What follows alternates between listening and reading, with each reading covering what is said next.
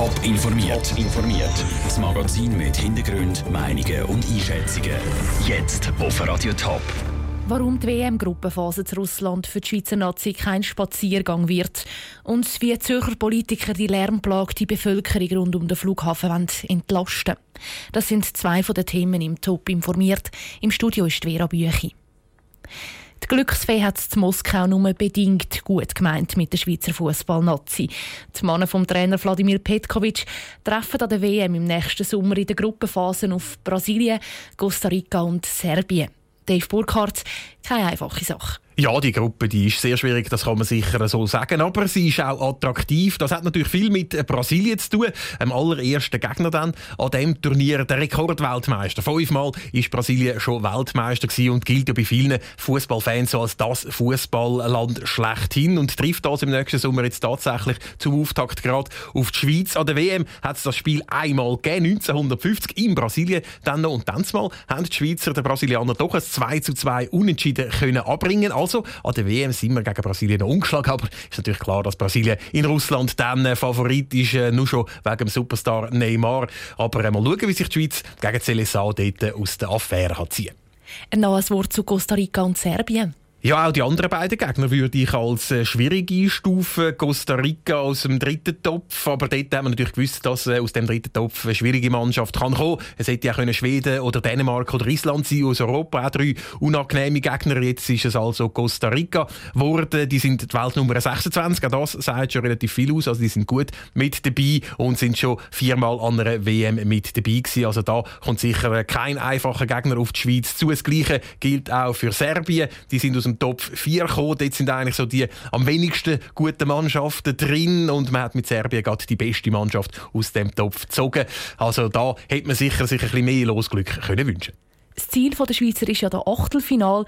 Ist das für dich in dieser Gruppe möglich? Ja, ist noch schwierig zu sagen, was für die Schweiz in dieser Gruppe möglich ist. Ich würde jetzt den ersten Platz mal äh, den Brasilianer zuschieben. Dann geht es noch um Platz zwei und auch der berechtigt ja noch zum äh, Achtelfinal. Und ich glaube, gegen Costa Rica und Serbien kann sich die Schweiz den zweiten Platz sicher holen. Sie ist der Weltrangliste als Achte deutlich vor den beiden Nationen klassiert. Also von dem her, ähm, ja, kann man da sicher, sicher gute Chancen ausrechnen. Entscheidend wird sicher der zweite Gruppenmatch sein gegen Serbien. Dann wissen wir mehr, in welche Richtung das für die Schweiz könnte gehen. Danke, Dave Burkhardt. Weitere Informationen und auch die Spieldaten der Schweizer gibt es auf toponline.ch.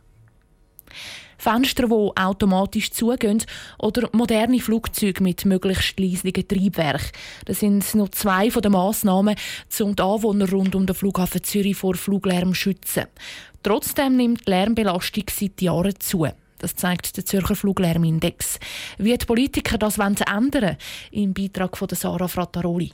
64.000 Leute zu Opfiken, zu Niederglatt und in anderen Gemeinden im Zürich-Unterland sind Fluglärm belastet. Das sind über 3% mehr als vor einem Jahr. Um die Lärmbelastung für die Anwohner in den Griff zu bekommen, muss die Zahl der Flugbewegungen sinken, sind die Grünen überzeugt. Jedes Jahr reisen nämlich 28 Millionen Passagiere über den Flughafen Zürich. 8 Millionen davon sind reine Transferpassagiere. Denen wird der grüne Kantonsrat Thomas Vorer jetzt eine Regel schieben. Das sind Passagiere, die das Flughafengebäude nicht verlassen, wo ihre Koffer vom einen Flugzeug ins andere transportiert werden und sie starten dann wieder. Der hohe Anteil an Umsteigverkehr, der bringt der Bevölkerung und vor allem auch der lärmbelasteten Bevölkerung eigentlich sehr wenig und er ist auch für den Wirtschaftsstandort Zürich nicht unbedingt nötig. Konkret wollen die Grünen, dass weniger internationale Verbindungen über den Flughafen Zürich angeboten werden. Die Bürgerlichen hingegen glauben, der Flughafen würde seine volkswirtschaftliche Bedeutung verlieren, wenn er keine internationale Drehscheibe mehr wäre. Der Zürcher FDP-Präsident Hans-Jakob Bösch hat eine andere Idee zum die Anwohner zu schützen. Happig sind für die ja vor allem die Starts und die Landungen am Abend spät. Um die Nachtstarts zu bekämpfen, wird er den Flughafen sogar ausbauen weil am Mittag bei ungünstigen Wetterlagen Verspätungen im Flugbetrieb entstehen, wo sie noch dann bis Abend reinziehen. Und darum ist es extrem wichtig, dass man das Flugregime kann so stabilisieren kann, dass in jeder Wetterlage der normale Flugbetrieb kann aufrechterhalten werden kann, weil dann verschiebt sich der Flugbetrieb auch nicht in den Abend rein und entsprechend hat man wirklich dann auch die Nachtruhe. Konkret heisst das längere Pisten, Anflüge von Norden her und mehr Starts in Richtung Süden. Die Fluglärmgegner von Links-Grün hingegen befürchten, dass mit so einem Ausbau schlussendlich nicht nur der Tag durch, sondern auch die Abend mehr geflogen wird. Der Beitrag von Sarah Frattaroli.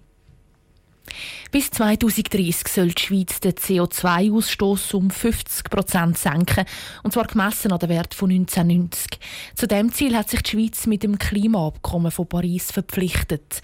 Jetzt hat der Bundesrat erklärt, wie er das Ziel auch will erreichen will. Aus dem Bundeshaus berichtet Matthias Strasser. Das Abkommen von Paris war ein historischer Schritt. Zum ersten Mal haben sich Industrie- und Entwicklungsländer zusammen verpflichtet, ihren Treibhausgasausstoß zu reduzieren. Das Ziel aus dem Pariser Abkommen, die 50% Reduktion, sind vom Parlament abgesegnet worden. Jetzt geht es darum, national, wie setzen wir das um? Sagt die Bundespräsidentin Doris Leuthard. Der Bundesrat will Massnahmen für alle Umweltsünder festlegen, sogenannte Sektorziele. Wir haben den Verkehrsbereich, der natürlich ein grosser Emittent ist, und bei der Industrie.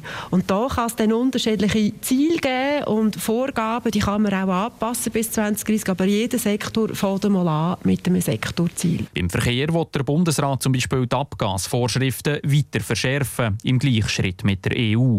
Und in Zukunft soll noch mehr CO2-Ausstoß im Verkehr müssen kompensiert werden. Die Industrie soll in Zukunft weniger CO2 ausstoßen oder, wenn sie es gleich macht, mehr zahlen dafür. Und auch in der Landwirtschaft sollen neue Anreize den Treibhausgasausstoß vermindern bleiben noch die Häuser. Ursprünglich war ein Verbot von Ölheizungen in Neubauten im Gespräch für das Klima zu schonen.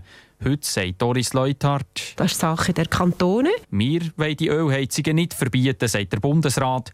Die Kantone sollen es aber selber machen. Wobei, nicht ganz. Wenn es nicht genügend wäre, dann könnte der Bund subsidiär den Grundsatz von Neubauten Verbot mit fossilen Heizungen verfügen. Im Moment also kein Ölheizungsverbot vom Bund, aber eine höfliche Drohung. Mit dem heutigen Vorschlag für ein CO2-Gesetz will der Bundesrat das Ziel vom Pariser Klimaabkommen erreichen. In der Vernehmlassung hat das Gesetz jetzt schon erste Federn müssen lassen. Das Ziel von der 50% CO2-Reduktion bis 2030 steht aber nach wie vor. Der Beitrag von Matthias Strasser. Die Pläne vom Bundesrat sind noch nicht in Stein gemeißelt. Als nächstes diskutiert das Parlament die Umsetzung des Klimaabkommens. Top informiert, auch als Podcast. Mehr Informationen gibt es auf toponline.ch.